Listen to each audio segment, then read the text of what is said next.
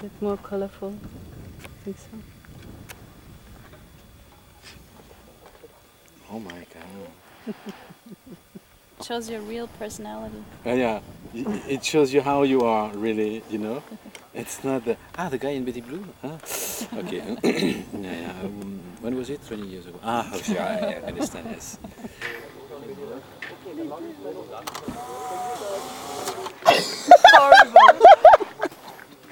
It's great, and Simon in the back.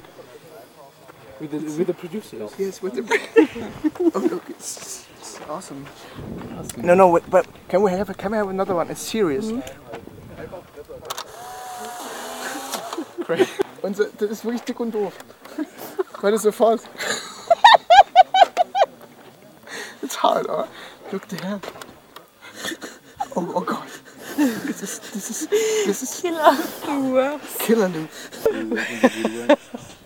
We have to do something about it.